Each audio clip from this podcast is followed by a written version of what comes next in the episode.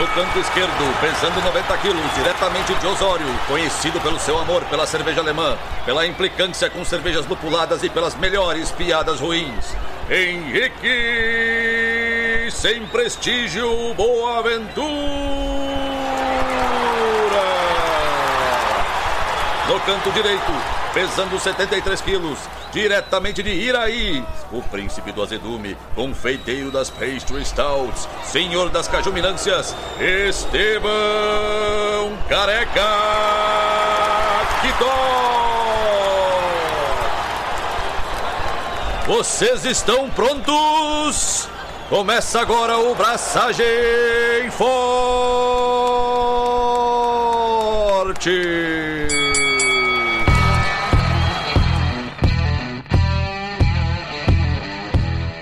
E aí, galera, Estevão da Suricato aqui. Alô, Loite, Henrique Boaventura e eu odeio mosquitos. Todos odiamos, não? Ah, acho que o ecossistema em geral não odeia, né? Ele deve desempenhar o seu papel na pirâmide alimentar de alguém. Foda-se. Estamos na torcida por esse alguém, inclusive. Eu, eu tava na rua, não existe o período. Talvez as pessoas que moram em cidades grandes não tenham noção disso, mas no interior existe a hora do mosquito. E isso não é um programa de televisão, não é um programa de rádio. Hora do mosquito é a hora que tu tem que sair da rua porque os mosquitos te atacam. Literalmente te atacam. Sério, em algum momento, e eu acho que eu tô sendo repetitivo quanto a isso, mas foda-se, eu tava parecendo um dálmata, cara, de tanta mancha preta de mosquito nas minhas pernas. Surreal. Eu odeio mosquito. Eu tenho alergia ainda por cima, né? Tipo, o mosquito me pica, eu começo a me coçar inteiro. Tipo, é bizarro, assim. Isso não é alergia, mano. Isso é com todo mundo. Tá, sim, sim, sim, sim. sim. Eu, quer dizer, eu imagino que algumas pessoas sejam imunes à saliva do mosquito, né? Que é o que dá coceirinha. Mas eu, especialmente eu, eu levanto umas, uns vergão, assim, e começa a coçar. Eu tenho que botar pomada e pá. Ou é todo mundo também? Entendi. Não posso me sentir especial, é isso. Não, pode, não posso me sentir diferentão com os meus mosquitos, né? Meus mosquitos amestrados aqui, que, tipo, ficam pousando em mim.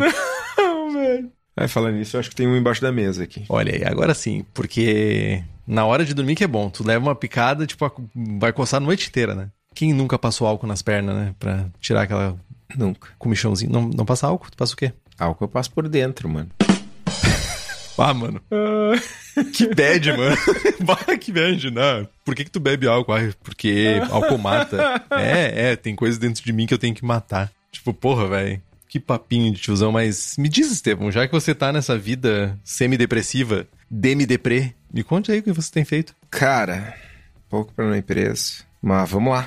Eu tô lendo o Viena, do Andreas Kromenauer. Krenmeier. Krenmeier. Cara, a gente tem quatro, cinco Pilsners diferentes. German, Czech, New Zealand, Italian, Italian com Lorien, cinco Pilsens. Azar do goleiro, quero ter três Vienas. Eu confesso que eu tô meio frustrado com o livro. Sério? Sério.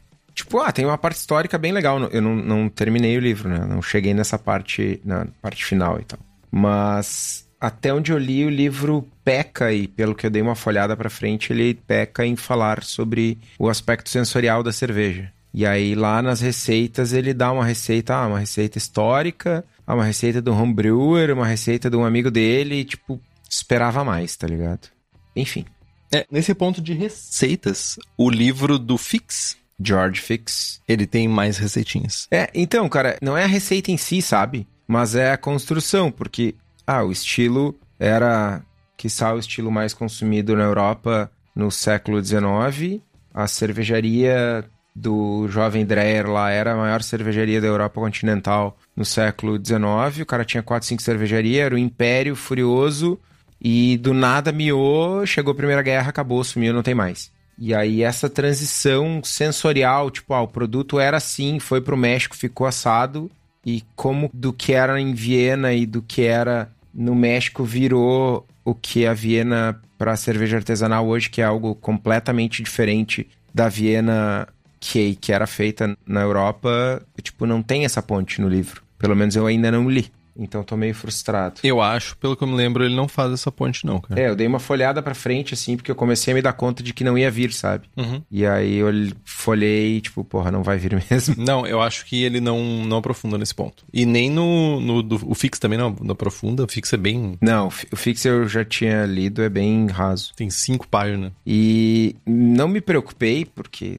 é muito forte dizer isso, mas já teve conversas da Viena virar histórico, né? Sim, No BJCP. 2019, 2020, o Gordon deu algumas declarações no podcast do Beersmith falando exatamente isso. Que existia fortemente um direcionamento para virar história. E faz sentido. Faz sentido não com o estilo que tá descrito no BJCP de Viena, né? A Viena histórica não é aquilo ali. A Viena histórica é muito mais pré- perto de uma Märzen, né? Ela, tipo, ela é mais próxima de uma Märzen. Cara, é mais próximo até de uma fast beer, tá ligado? No livro do Andreas tem cor de mosto, tem estatísticas das cervejas comercializadas em 1800 e Guaraná com rolha, tá ligado? E é tipo, mano, é uma Pale Lager, 6 SRM, 7 SRM. Me chamou muito a atenção porque a Viena tradicional. Enfim, hoje o programa não é sobre Viena, mas eu tô lendo, então foi mal, gente. Mas eu ia comentar que eu acho, Estevão, que a tendência, conforme a gente for tendo mais material sendo traduzido de alemão e outros idiomas, porque hoje majoritariamente a gente lê ou textos em inglês ou a gente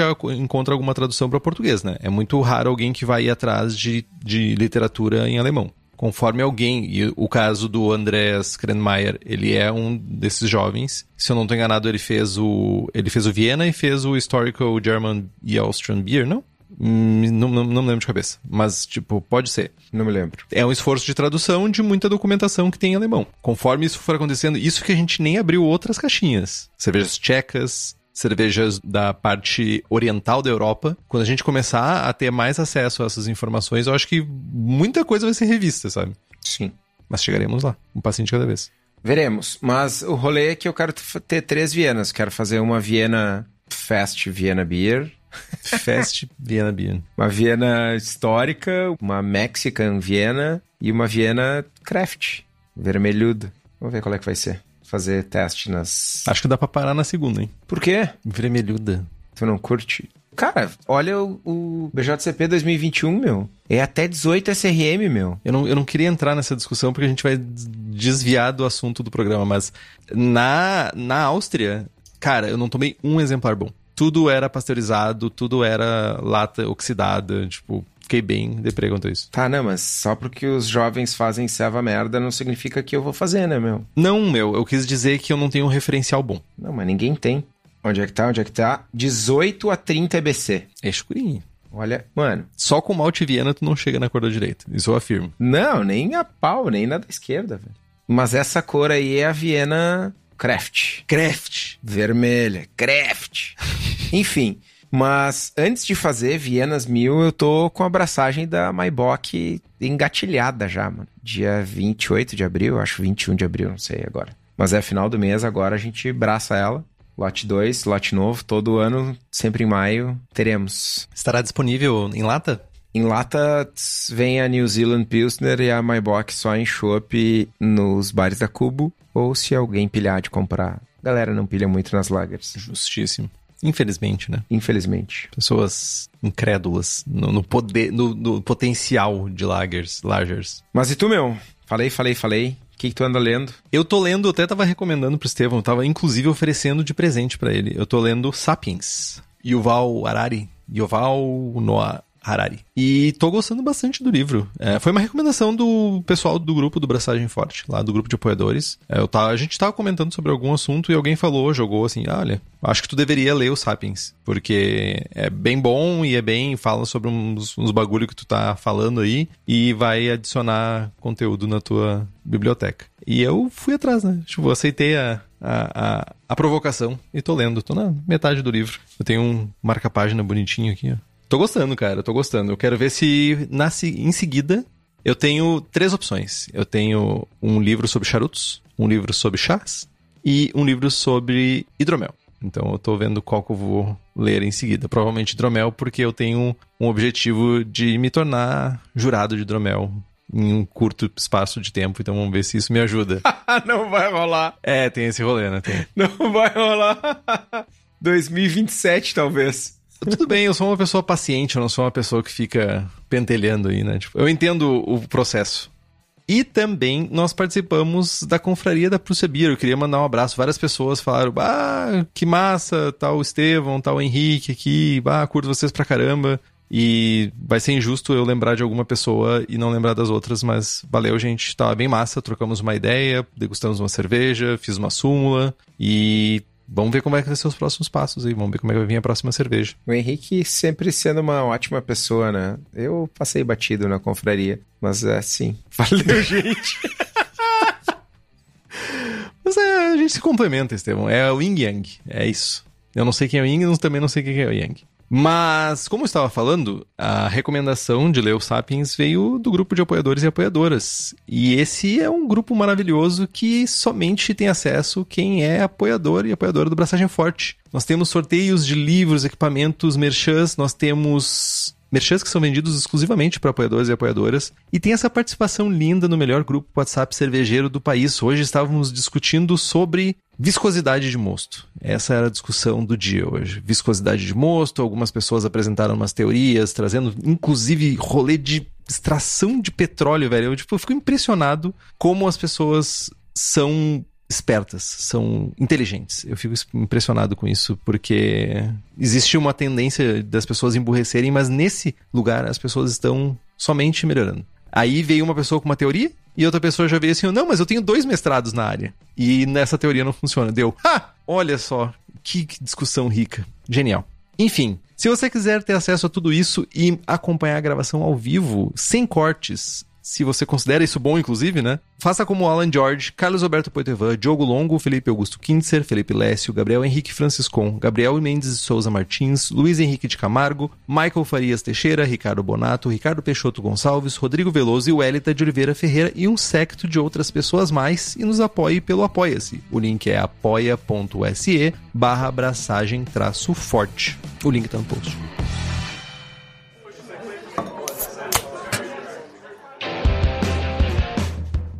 Então tá, meus jovens, começaremos a falar não de Viena Lager, mas de Hellesbock. Vamos lá. A história do estilo, na verdade a gente já contou a história bonitinha por trás da Bock, da Dunkles Bock, ou Traditional Bock, ou apenas Bock, lá no episódio 116. Revisando rapidamente. Não faz tanto tempo. Não é tão lá, né? Não é tão lá. Faz pouco tempo. Cara, são 66 episódios atrás. Isso é um ano e meio. Eu já te falei que eu fico muito abismado com a tua capacidade de processamento de números, né? Não falou. Mas eu fico abismado. Obrigado. Que fique público isso, registrado publicamente. Thank you. Thank you, my friend.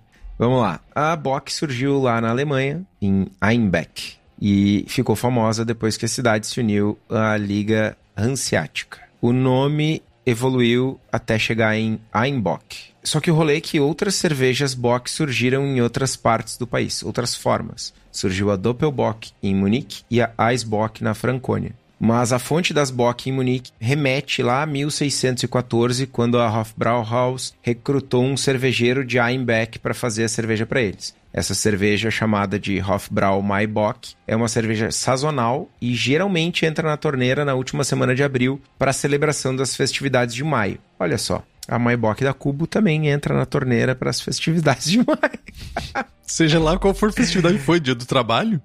Sei lá, mano, azar. Copiei a tradição.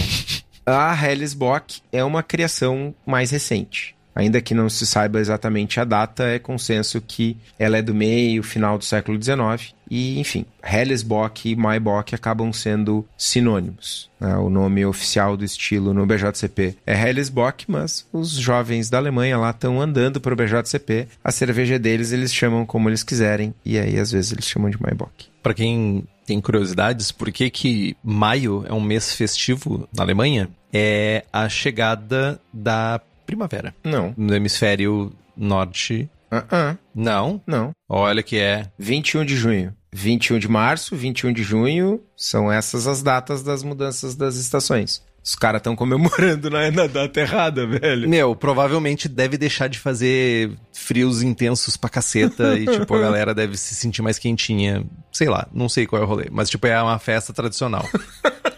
é a Maibok. É, ó, segundo a Wikipédia, é a celebração da chegada da primavera. Não faz sentido, mano. Peraí, Spring é primavera? Spring é primavera e começa 21 de março. Pois é. Então, Os caras estão meio atrasados. Tipo, meu, eu não sou especialista nesse assunto, mas é tipo, a Wikipedia deve de- saber mais do que eu. Mas o que eu posso me considerar um pouco mais especialista é no BJCP. E no BJCP, Hellesbock é o estilo 4C, uma lager alemã relativamente clara, forte e maltada, com um final bem atenuado que aumenta a drinkability. O caráter de lúpulo é geralmente mais aparente e o caráter de malte menos profundamente rico do que em outras box. Na aparência, cor de dourado profundo a âmbar claro, limpidez de brilhante a limpa, espuma volumosa, cremosa, persistente e de cor branca. O aroma dessa ceva lembra malte adocicado, traz notas de cereais de moderado a forte, muitas vezes com uma qualidade levemente tostada e baixos níveis de eh, subprodutos de reação de Maillard. O aroma de lúpulo é condimentado, herbal ou floral, que vai de moderadamente baixo, que não vai nada, é moderadamente baixo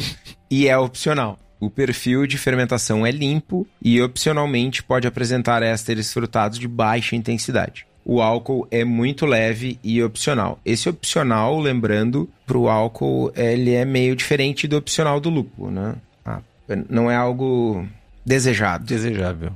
Aquela queimaçãozinha. Mira para não ter nenhum. Se aparecer, ok. Escorregou. Pá, vou ter que fazer um comentário muito rápido. o Henrique é uma pessoa tosca. E o Henrique tem problemas porque, tipo, né? O Henrique só bebe cerveja. Ou pelo menos, na sua maioria das, de bebidas é cerveja. E o Henrique foi provar o uísque. Você, jovem, que gosta de uísques, você tem problemas. Porque assim, ó, você tá bebendo uma bebida que ela tem gosto de álcool tatá, velho. o rolê é feito pra queimar, mano. Mano, simples assim, velho. Se, acende, se botasse um- uma estopa na minha boca e acendesse um fósforo, mano, eu queimava por umas três horas, velho. Era uma vela. E olha que, tipo assim, certamente pessoas especialistas em uísque devem estar me apedrejando loucamente agora. Ah, loucamente. E vocês têm todo o direito do mundo. Mas eu pensei, vou pegar esse Red Label aqui e vou provar. Continuo com a cerveja. no sabor, sabor de malte de moderado a moderadamente forte. Predominância de adocicado, lembrando cereais, massa de pão, pão e ou levemente tostado com alguns produtos ricos de reação de Maillard, adicionando complexidade. Pouco sabor de caramelo é opcional. Sabor de lúpulo de baixo a moderado de perfil condimentado, herbal, floral, apimentado é opcional, mas presente nos melhores exemplares. É todo basicamente o perfil de lúpulos europeus que a gente tem aqui, né? Clássicos, nobres. Amargor de lúpulo moderado, mas no equilíbrio que em outras box. Perfil de fermentação limpo, bem atenuada, não é enjoativa e com um final moderadamente seco que pode ter sabor tanto de malte quanto de lúpulo. Comentário do Guilherme. Interessante que no guia do BA a Maibach pode ser mais alcoólica do que uma Doppelbock. Respondi no chat, mas respondo aqui também. Importante a gente lembrar que percepção de álcool e teor alcoólico são coisas diferentes. Mas mais importante ainda é a gente lembrar que tem muita coisa zoada no BJCP. Mas no, no guia do BA, meu amigo. Ah, velho. Cara, é bom, mas. Porra, os caras podiam revisar algumas coisas, velho. Cara, o BA ele muda. Meu, se tu acessar de manhã e acessar de noite, caiu três estilos, tá ligado? Ah, cara, enfim, vamos adiante. Sensação na boca. Corpo médio, carbonatação que vai de moderada a moderadamente alta. Ela é suave e limpa, sem aspereza, sem adstringência, apesar de uma presença de amargor de lúpulo mais alta. Pode ter um leve aquecimento alcoólico. Comentário sobre o estilo, também conhecida como Maibach, já falamos. Em comparação com cervejas Bock mais escuras, o lúpulo compensa o baixo nível de produto de reação de Maillard no equilíbrio. Então a gente tem um equilíbrio não tão voltado para o malte. Estatísticas. Aí a gente vai falar sobre essa que o Estevão acabou de trazer, que na verdade foi o Guilherme que trouxe no chat. IBU de 23 a 35, cor de 6 a 9 SRM, densidade inicial entre 1064 e 1072, densidade final entre 1011 e 1018 e teor alcoólico entre 6.3 e 7.4%. Comparação de estilos, ela pode ser pensada como uma versão mais clara de uma Dunkless Bock ou como uma Munich Harris ou Fast Beer com a força, né, com a potência de uma Bock. Embora muito maltada, essa cerveja geralmente tem menos riqueza de sabores e menos riquezas e sabores de um, de malte escuro e pode ser mais seca, mais lupulada e mais amarga do que uma Dunkles Bock. Menos forte do que uma Doppelbock clara, mas com sabores similares. Cara, enquanto tu tava falando, eu tava lembrando da Maibach que tu fez, que é, tu vai dar a receita no final do episódio, e que eu acho que foi a melhor ceva tua que eu já tomei. Obrigado, mano. Eu tenho saudade daquela cerveja e eu lembro com muita satisfação do teu feedback. Tu me deu uma nota 40 e poucos, não me lembro agora. Tava linda demais. Talvez um dia ela vai ser destronada pela Keush, mas até lá. Eu não tenho esperança de que a Keush seja tão boa como a minha Hellisbock.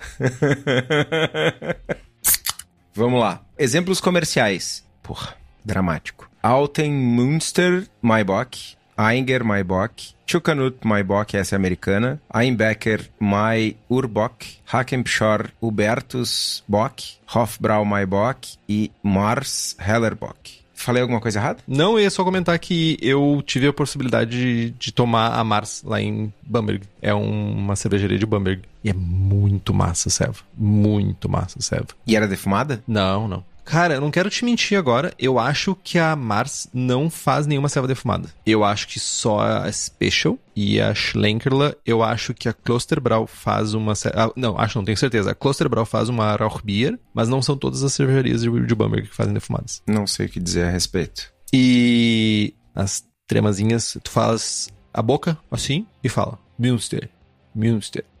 Münster. e olha aí, cara, meu, renega teu visto, teu passaporte, sei lá o que italiano, cara. Tu é alemão e não sabe, meu. Ah, minha avó é alemã, velho. Minha avó é alemã. Não fala uma palavra de alemão, mas tá tudo bem. Bom, vamos lá. É discussão sobre estilo. Uh, temos um problema seríssimo nos poucos exemplares importados que chegam aqui.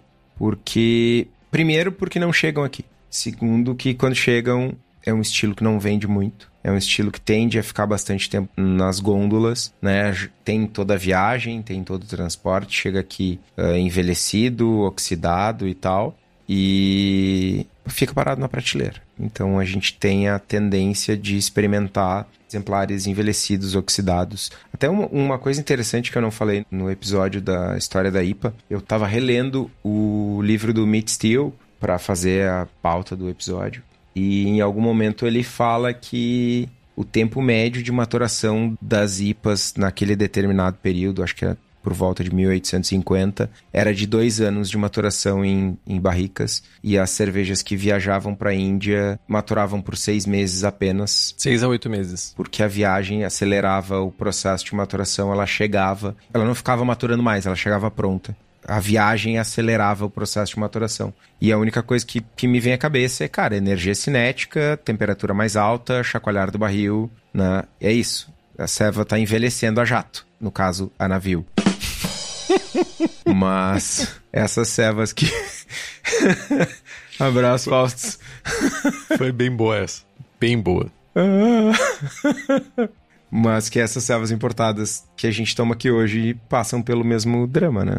Vem chacoalhando. Cara, assim, a Ainger teve uma época que chegava aqui, várias servas da Ainger. Uma pior que a outra. Várias. Ah, não seja assim. Tu tomava e se achava o. Pagava de grandão. Bah, tô tomando uma serva alemã importada dos meus antepassados, não sei o quê. Mano, meus antepassados, velho.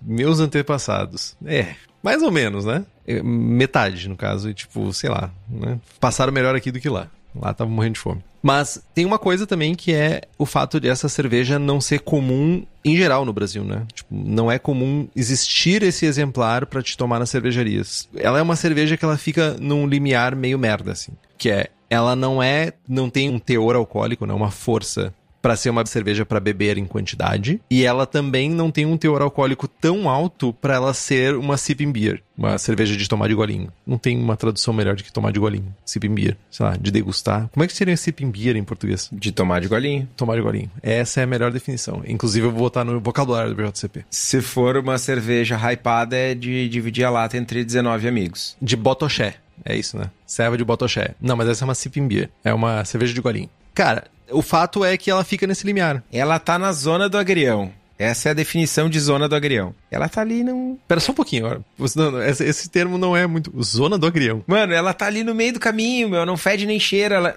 Entre o que e o que por ser zona do agrião? Entre a água e o oce- oceano? Entre uma Pilsen e uma Doppelbock. Porra, é.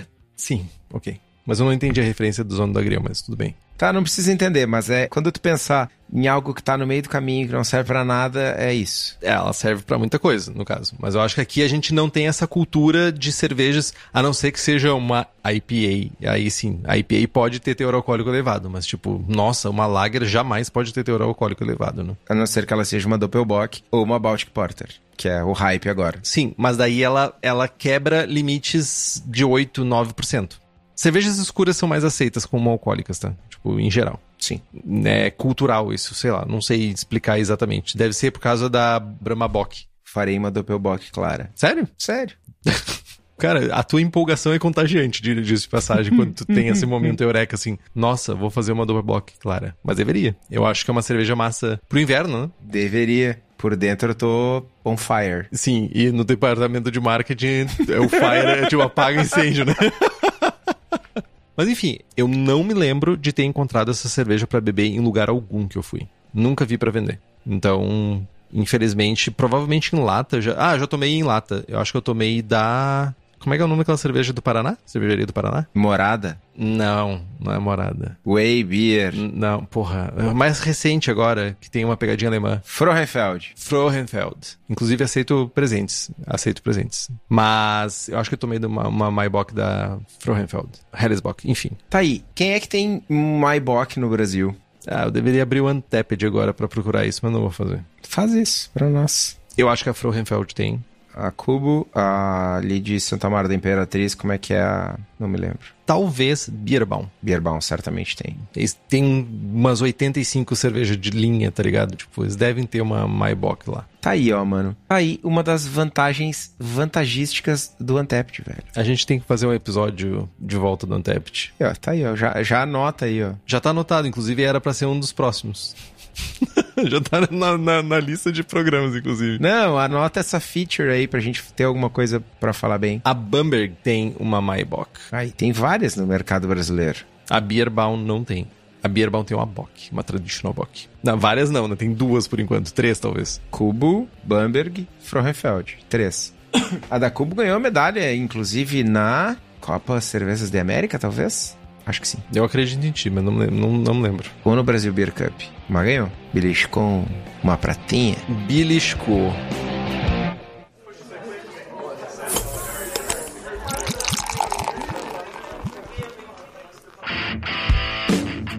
Falando de insumos, maltes para fazer essa cerveja. Maltes alemães são tradicionais. A base do grist é malte Pilsen, normalmente na casa dos 50%.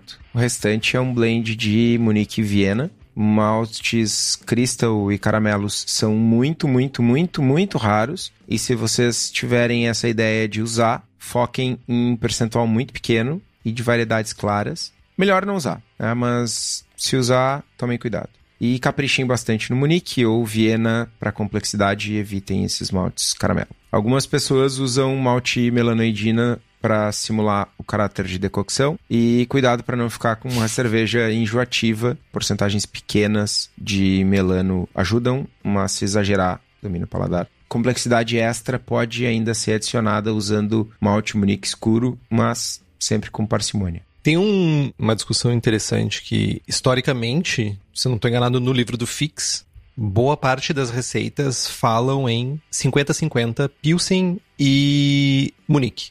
Mas regimes de decocção mega complexos que adicionam caráter e tal. E esse grist moderno, mais moderno, é o reflexo também do estilo das cervejarias hoje, né? Como as cervejas se tornaram, né? Evoluíram da, da tradicional receita de malte Pilsen e malte Munique com uma decocção mais complexa para gristes mais variados e decocções mais simples ou regimes menos complexos de mostura. Mas falando em malte, né, tipo, para ti não ter essa dificuldade, porque tu pode escolher. Pode escolher se tu quer fazer uma receita mais simples, com menos quantidade de malte ou com mais variedade de malte, mas a certeza é que onde tem esse malte para te comprar é na cerveja da casa, porque lá tem tudo que tu precisa para fazer a tua cerveja. E para quem é da região metropolitana de Porto Alegre, tu pode dar um pulo lá no espaço da cerveja da casa, na rua Paracatu 220, no bairro Igara, em Canoas, aqui no Rio Grande do Sul. E para quem não é da região metropolitana ou que não quiser ir lá, não pode ir lá, na verdade todo mundo quer, mas nem todo mundo pode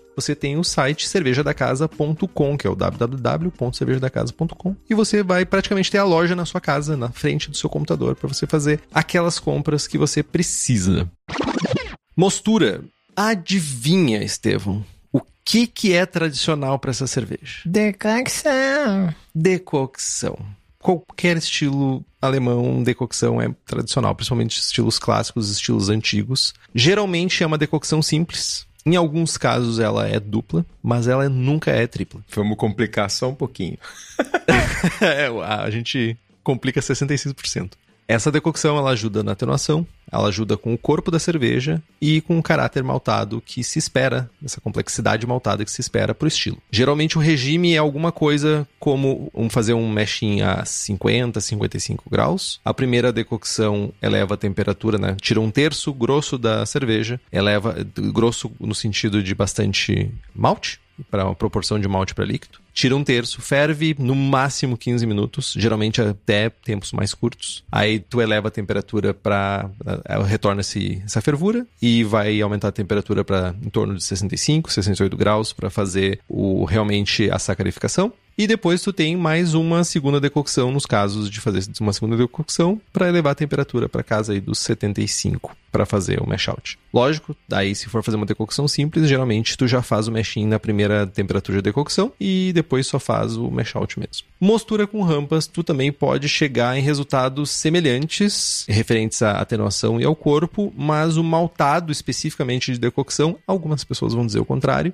mas o caráter específico de decocção que tu consegue com a decocção, algumas pessoas vão dizer que tu não vai conseguir. Tu pode chegar próximo, mas não é a mesma coisa. Considerando que são processos diferentes, é de se pensar que não é igual, mas às vezes bem semelhante é o suficiente para o que a gente está buscando. Tu pode compensar essa complexidade que a, a decocção tá que vai faltar, né, da cocção, tu pode compensar no grist. Quando o Estevão falou antes aí, usar um melano, alguma coisa assim, para adicionar esse caráter de reação de Maillard. Uma boa dica para quem for fazer com rampas é fazer um Hochkurs alto e curto. Basicamente, uma mostura por rampas, mas que a primeira rampa tu vai fazer na casa dos 63 graus por uns 30 minutos, que vai ser a beta milase. Essa rampa, o, o tempo dessa rampa vai ser responsável muito pela atenuação da cerveja. E depois tu faz uma rampa a 70 graus por 30 minutos para terminar a cerveja com alfa-milase. Importante, isso aqui é o início e você deve adaptar para o seu equipamento, para o seu tempo de aquecimento, para várias variáveis aqui que vão influenciar no seu processo. Isso aqui é para te começar. A gente poderia fazer inclusive um programa falando sobre o curso. É uma técnica,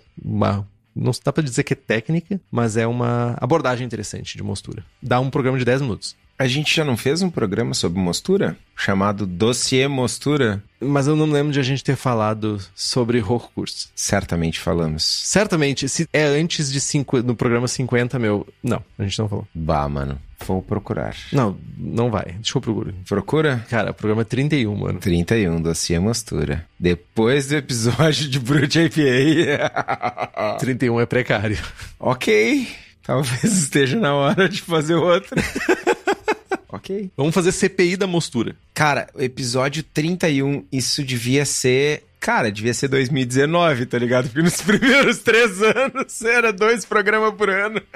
Era preto e branco ainda, mano. Não, não era, mano. Era dois programas por ano, meu. Tipo, o programa 31 foi ano passado, velho. Que bom que passou, né? Isso. Que bom que agora a gente grava sempre, né? Vamos lá. Falando de lúpulos para esse estilo. Lúpulos nobres alemães são clássicos em cervejas europeias, continentais. Hallertauer ou Tednanger são os mais utilizados. Alguns lúpulos americanos têm um perfil semelhante, Liberty, Crystal, Sterling. Dá para usar umas coisas mais modernas, tipo um Loring da vida. Dá para usar... Tá, chega de papagaiada. Tá bom assim. O aroma de lúpulo é opcional, mas uma carga pequena no final da fervura pode trazer um pouco mais de complexidade para a cerveja. Me agrada muito essa adição final, não só porque eu gosto de lúpulo, mas esse twist lupulado dá um pouco de personalidade para a cerveja, é permitido para o estilo, mas não fica simplesmente uma cerveja maltada e alcoólica. Não é tipo uma Imperial Fast Beer ou uma sabe? Tem espaço na cerveja, no estilo, para tu ter um, um arominha delicado ali no final. E isso tu consegue com uma adição final de fervura. Fica massa, a do Henrique tinha, inclusive. Pensando em amargor, se a gente for utilizar um BUGU aí entre 0.4 e 0.45, tá numa faixa adequada. E falando em lúpulo, ou no caso na falta deles, quem traz os melhores lúpulos dos Estados Unidos para nós é a Hops Company. Inclusive, a Hops Company traz o Lorien que é um lúpulo que daria muito bem para usar nessa cerveja. Eles têm Crystal também, bem massa. Enfim, especializada em fornecer lúpulos selecionados diretamente nas fazendas para cervejarias no Brasil, a Hops Company visita os produtores, buscam novas variedades, trazem lotes que se destacam sensorialmente e trazem para cá, trazem o lote, a gente faz a seleção, pega o lúpulo na mão, cheira. Cara, todo o processo é muito massa e tu sabe de antemão o que tu vai usar na tua cerveja. Isso é, cara, isso é fantástico. E só a Hops Company oferece isso. Então, se vocês têm interesse não só nos lúpulos da Hops, mas em toda essa experiência de tu provar, de tu saber qual é o lúpulo que tu vai usar na tua serva daqui a um ano, entre em contato com a Hops pelo site hopscompany.com ou pela página deles no Instagram e diz que tu ouviu aqui no Braçagem Forte. Boa. Talvez um dos principais pontos, junto com, já que é uma cerveja maltada, junto com os maltes, né, com a lista de maltes que tu vai utilizar, é a fermentação. Fermentação de uma cerveja lager alemã, tu precisa de uma levedura lager alemã. Isso é, um, é uma coisa que tu não vai conseguir abrir mão. Preferencialmente, use cepas que não produzam tantos compostos de enxofre. Aí eu queria deixar um, um abraço pro Andrew, Andrew Fino, que com toda a delicadeza do mundo, todo um trato para me dizer que eu falo cepas errado. Eu falava cepas, né? Ele disse assim, cientificamente falando, dentro da comunidade, com todo um, uma, uma leveza, né, para não dizer que eu sou um tosco que fala errado, ele disse assim, não, é mais comum usar cepas. Eu estou falando cepas agora. Obrigado, Andy. Tá, mas tu falava cepas errado, aí te cornetearam, aí tu falou cepas. Eu falava cepas. Parece que o certo é ficar a cada seis meses renovando o rolê. Entendi. Não sei, cara. Tipo, no, eu, eu, tudo bem, eu aceito. A cada seis meses vocês podem me cornetear quanto a isso, eu mudo. Não tem problema, gente. Eu sou um camaleão. Não tem problema. Então a gente vai dar preferência para cepas que não produzam tantos compostos de enxofre. A clássica, a cepa mais clássica, é a WLP 833 que é a German Box, se não estou enganado no nome dela, da White Labs. A German Lager da Levtech tem um perfil que se adapta muito bem para praticamente todos os estilos lagers alemães, então é certamente a pedida aqui no Brasil para a gente fazer uma lager. Para quem não tem acesso, também, cara, isso é uma coisa que é legal no grupo de apoiadores, a gente tem acesso a várias realidades. Tem galera que prioriza muito levedura liofilizada, basicamente, porque a cerveja é muito longe. O transporte é demorado, as fábricas não conseguem garantir que as leveduras cheguem vivas lá. Então a gente também tem que dar opções liofilizadas para os estilos. 3470 da Fermentes, o W3470 da Fermentes, é uma boa alternativa liofilizada, assim como o Diamond da Lallemand, Lógico, são perfis, são leveduras meio coringa, assim, mas elas vão gerar um caráter lager necessário, talvez não enfatizando tanto o caráter de malte como WP 833, na verdade. Ainda dentro de fermentação, pitch correto. É importantíssimo que a gente tenha um pitch correto. 1,5 milhões de células por ml por grau plato. Talvez aqui fazer uma oxigenação do mosto, para a gente ter uma multiplicação celular, para ter uma parede celular saudável, para não ter off-flavors. Temperatura de fermentação baixa, o mais baixo possível para a cepa.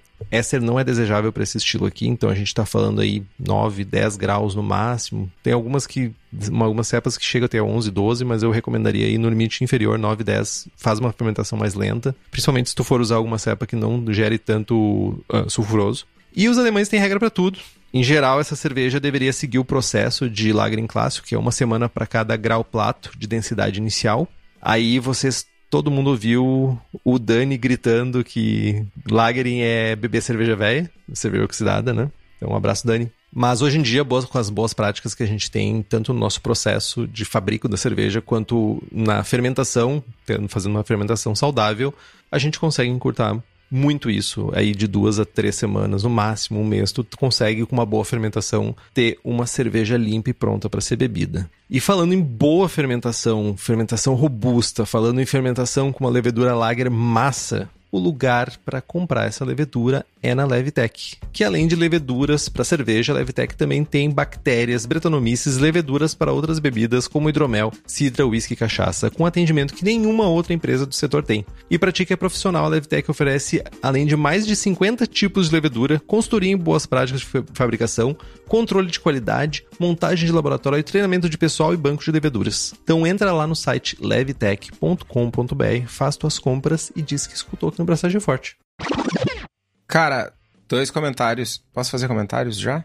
É, digamos que o podcast é metade tua. Tu, tu, tu pode. Acho que não precisa me pedir uma autorização. Comentários sobre fermentação. Primeiro comentário: German Lager. Esqueçam o resto. German Lager da Levtech. É lindo. É a tua working horse, né? Tipo, Mano. Pra lagers, né? Cara, sou apaixonado por essa levedura.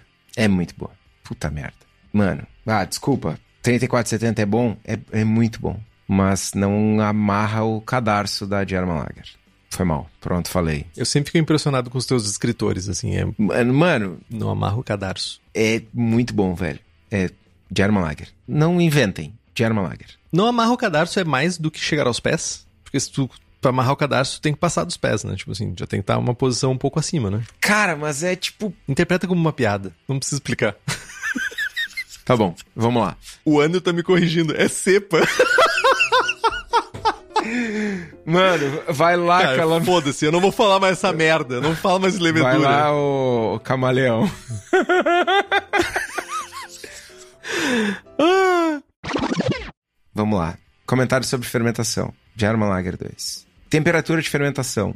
Recentemente, não tão recentemente, saiu um artigo bem legal da Laleman Fermentes, de alguém, mostrando testes com temperaturas diferentes, pits diferentes, acho que eu já comentei aqui com vocês. E depois disso, comecei a fazer diversos testes de temperaturas e pitches e a minha conclusão no meu cenário, na minha fábrica, é que eu abandonei ah, fermentações em temperaturas mais baixas. Com German Lager eu inicio todas as fermentações a 12. Já testei mais alto e enfim, 12 é- acabou sendo um número mágico para nós. Então, com ótimos resultados mesmo em cervejas com AGs mais altas. Então esse 9 e 10 é bom, mas cara, dá para ganhar uns dois dias de fermentação aí começando a 12 tranquilamente. Tem uma explicação pra isso. Por que geralmente se recomenda principalmente pra lagers? A gente não fala somente pra profissionais, né? Tipo, tem, tem isso. Tem algumas pessoas que são profissionais aqui, tem pessoas que inclusive dão aula diariamente lá no grupo do Braçagem de apoiadores e apoiadoras. Mas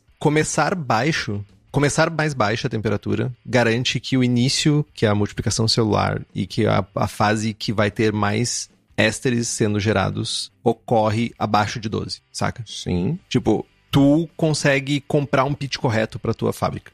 Ou tu tem um laboratório que tu consegue calcular o pitch correto na tua fábrica. Das duas, uma. Ou tu faz isso, ou tu tem. da- Tu tem as duas maneiras. Um cervejeiro, uma cervejeira em casa não tem isso. Então, se fermenta. Iniciar mais baixo garante que a pessoa vai ter uma fermentação mais neutra. Mas é, o meu processo de garantir o número de células é o mesmo do caseiro. É ligar para a Levtech e dizer, preciso de 10 trilhões de células. Ah, é tantas bombonas. O caseiro vai ligar lá e dizer, preciso de tantos milhões de células. Ah, é dois sachês. O processo é o mesmo. Mano, a Levtech ia adorar, adorar, se isso não fosse o tópico. O caseiro vai dizer, um dá. Ah, não, tudo bem. Mas o processo é o mesmo. Meu processo, eu não, eu não tenho equipamento especial, eu só tenho a vontade de fazer certo, tá ligado?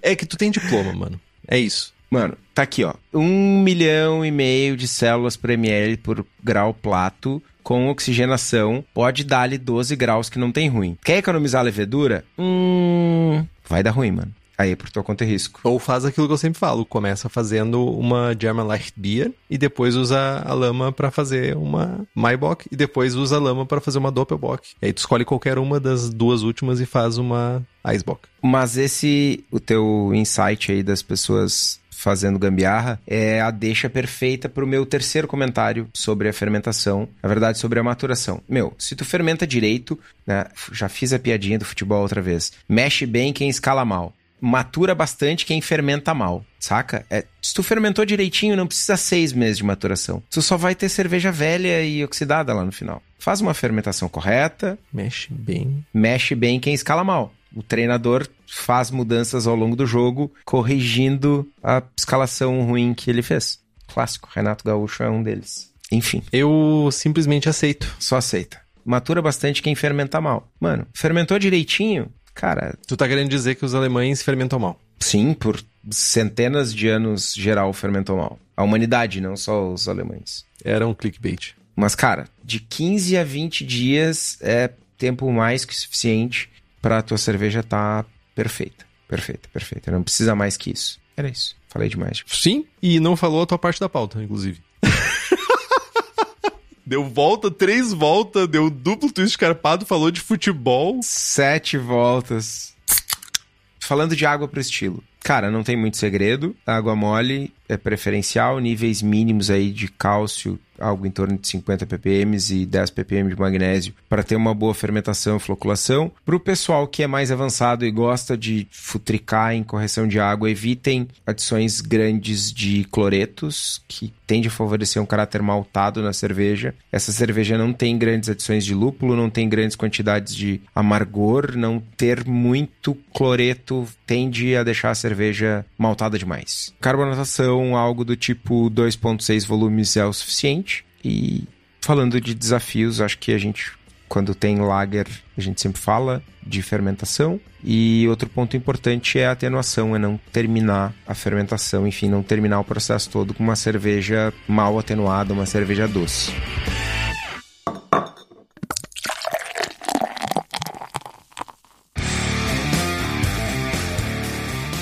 Livros para o estilo. Temos várias indicações, mas vamos lá.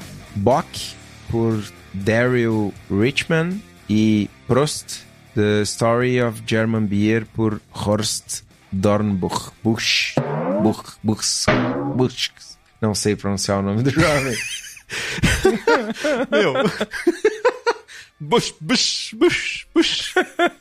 Dois bons livros. O Bock, ele é mais voltado para traditional Bock, mas tem um pouquinho também, bastante, na verdade, de Doppelbock. E o Prost, ele é mais genérico, mais geral. História de cerveja alemã, fala um pouquinho sobre criação de bocks e afins. Só a dela. Lembrei disso, não sei porque eu tô falando Bush, Born Bush. Bush. Mas, receitas. A minha receita, que é a cerveja que mais foi laureada na avaliação de Estevão, é a Mein Helles. É uma cerveja de minha autoria que tem como parâmetros para 20 litros uma eficiência de 62%, uma densidade inicial de 1063, uma densidade final de 1015, 6.5 SRM de cor, amargor de 27 BUs, teor alcoólico de 6.3%. Os ingredientes são 4,6 kg de malte Pilsen, 2 kg de malte Munique Claro, 1 kg de malte Viena, 20 gramas de Hallertau Magnum a 13%,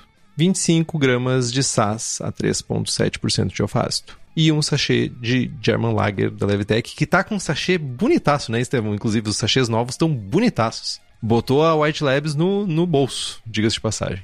Processo: corrigir a água para atingir 50 ppm de cálcio, 10 ppm de magnésio, 50 ppm de cloreto e 50 ppm de sulfato e manter um pH aí na casa dos 5.6. Fazer uma infusão simples a 66 graus por 60 minutos um mashout eu, na verdade, mashout eu nem faço mais, mas é o meu tipo de mashout, que é levanta a temperatura para 108 graus e quando chega nessa temperatura eu levanto meu bag e continuo para fervura. Faço uma fervura por 60 minutos. Adição de 20 gramas de Magnum a 60 minutos. Adição de 25 gramas de Saz aos 10 minutos. Aí você pode jogar conforme você vai querendo mais ou menos caráter de lúpulo no final. Resfria para em torno de 10, 9 graus e faz o inóculo da levedura. Fermenta nessa temperatura até perto do quarto final, onde tu vai aumentar a temperatura para em torno de 15 graus e manter até o final da fermentação. Faz um cold crash, matura por duas semanas, invasa aí 2.6, 2.7 volumes de CO2 e tá pronta a cerveja. Entendi. que tu tá rindo, Estevam? Ah, eu tô me rindo muito aqui, mano. Primeiro de tudo, SAS. Uhum. Tu que fez a pauta. Hallertau e Tednanger. Beleza. SAS. Segundo, um, um caminhão de levedura. Ah, um, um milhão de células por ml por grau plato. Aí o cara vai lá, um sachê. Beleza. Mano, a gente sempre fala um sachê. Mano, não, Sempre. não, não, não. E eu sabia que em determinado momento tu ia chinelear. Vamos lá. Eu sabia disso, eu sabia. Vou botar da próxima vez a quantidade de células, maldito. Vamos fazer decocção. Vamos juntar as mãos e tomar no rabo por três dias fazendo decocção. Aí o cara me dá a receita da melhor cerveja que ele fez. Com uma fucking infusão simples, tá ligado? Porra, mano. Exatamente. Ah, velho. E aí, a cereja do bolo. Ah, maturem uma semana para cada grau plato de OG. Ah, lagers tem que ter 47 semanas de maturação. O cara matura por duas semanas. Primeira coisa, tu tem audição seletiva. Esses fones de ouvido certamente estão entupidos, mano. Porque, tipo, eu falei, em- tradicionalmente é uma semana por grau plato. E depois, mas em torno de duas a três semanas tá de massa.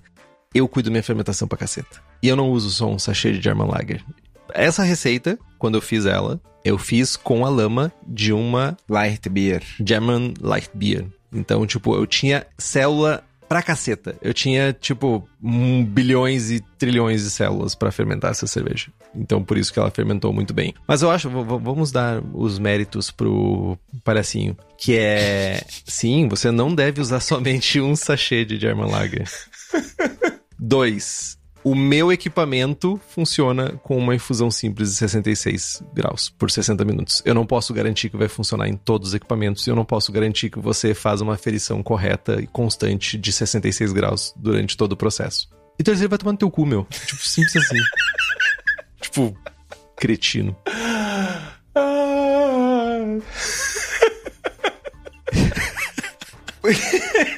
Que cara cretino, velho.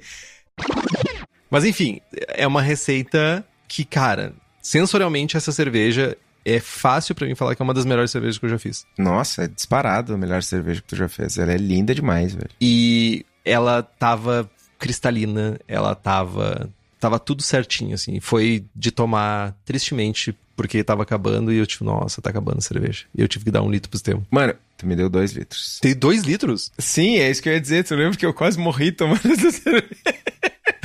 Tipo, Vocês não sabem. Antes do Estevão tomar a Icebox que ele fez com essa ceva, ele não usava óculos.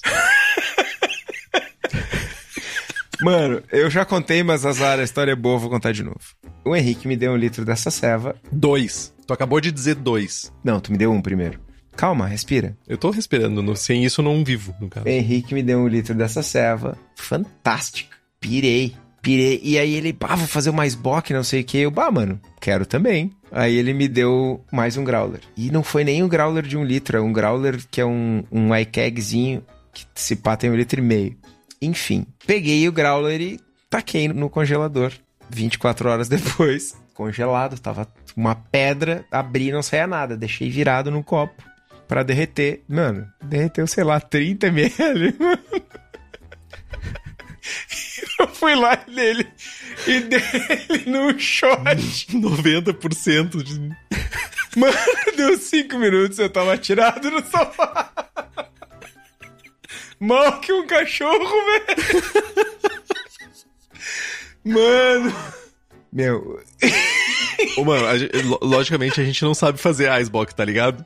Porque quando eu fiz também, eu tomei a ceva, meu. Só que, tipo, eu acho que foi um litro também. Só que eu tirei um copo ainda. Mano, eu não sentia meus pés, velho, depois de tomar a ceva.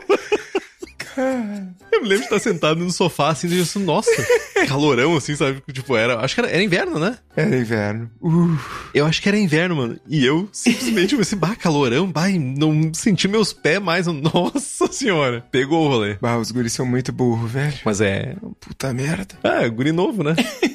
Aprende. Aprende, Daí vai tomar whisky. Mas tava boa. A Maibok, tu não usou algumas coisas semelhantes dessa receita?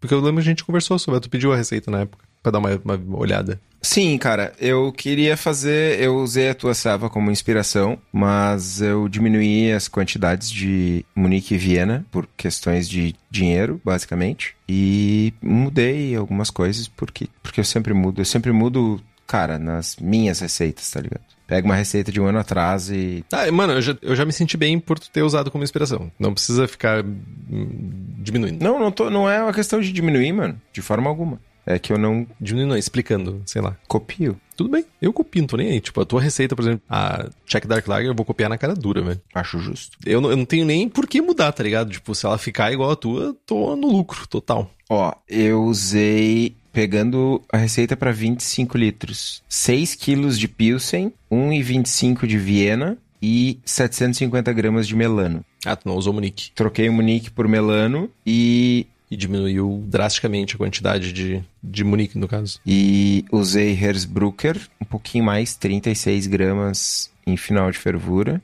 E German Lager. E deixa eu ver estatísticas. 1067, 1015. E eu fiz ela no limite superior. Isso é uma coisa que a gente acabou achando ela mais escura, né? A minha tava com 8 SRM Um tantinho mais escura. e 7% de álcool. Um tantinho mais alcoólica. Eu vou fazer ela, eu quero mexer na receita. Para esse ano eu quero deixar ela um pouquinho mais clara e diminuir um pouquinho a quantidade de melano. Quero entrar, trocar o melano por munique e deixar ela mais clara. Justíssimo. Mas fora isso, Quero provar. ela tá bem, bem parecida. É, tipo, se tu for parar pra pensar, o Melano já dá- traz um caráter. O Munique, ele é um. Já traz um pouco do caráter que é semelhante, mas com bem menos intensidade. Mas a minha receita vai uma carga grande de Munique comparado com a tua receita, que vai um quarto de Munique, quase. Sim. Um quarto da- do total de Munique em Melano. Enfim, É, eu quero aproximar a minha da tua, na real. vai ficar massa. Vai ficar bem massa. Vai ficar melhor. No caso, melhor que a versão do ano passado, né? Quem sabe não melhor que a minha. Aí eu não preciso mais abraçar, porque daí eu vou comprar da tua. Acho justo. Aí tu pode abraçar a Keush. Que otário, meu. Sempre isso, velho. Critica a minha receita, usa de exemplo a minha receita, chineleia ela e depois fala da Kyoshi ainda. Com essa é só encerrar o programa, porque eu acho que já falamos que precisava de falar de Hellis, né? De Hellesbock. Hellisbock. Então, pessoas, comprem os livros que estão no post, nós ganhamos uma porcentagem, você não gasta um centavo mais por isso. Compre também as camisetas do Braçagem Forte na nossa lojinha, temos a com logo e temos o boné, o link tá no site. Curta a nossa página no Instagram, estamos também no Spotify, Google Podcasts, Deezer e todos os agregadores de podcast. Se você gosta do programa e quiser fazer um review, seja no Apple Podcasts, seja dar estrelinhas no Spotify, isso é muito importante pra gente, porque vai fazer com que sejamos recomendados por outras pessoas. Compartilhe os episódios com seus amigos, tem dúvida, sugestão de pauta, crítica, quer anunciar sua empresa ou seu produto, e-mail para contato arroba ou mande uma mensagem para nós no Instagram. É isso, Estevão. É isso. Abraçagem forte. Braçagem forte.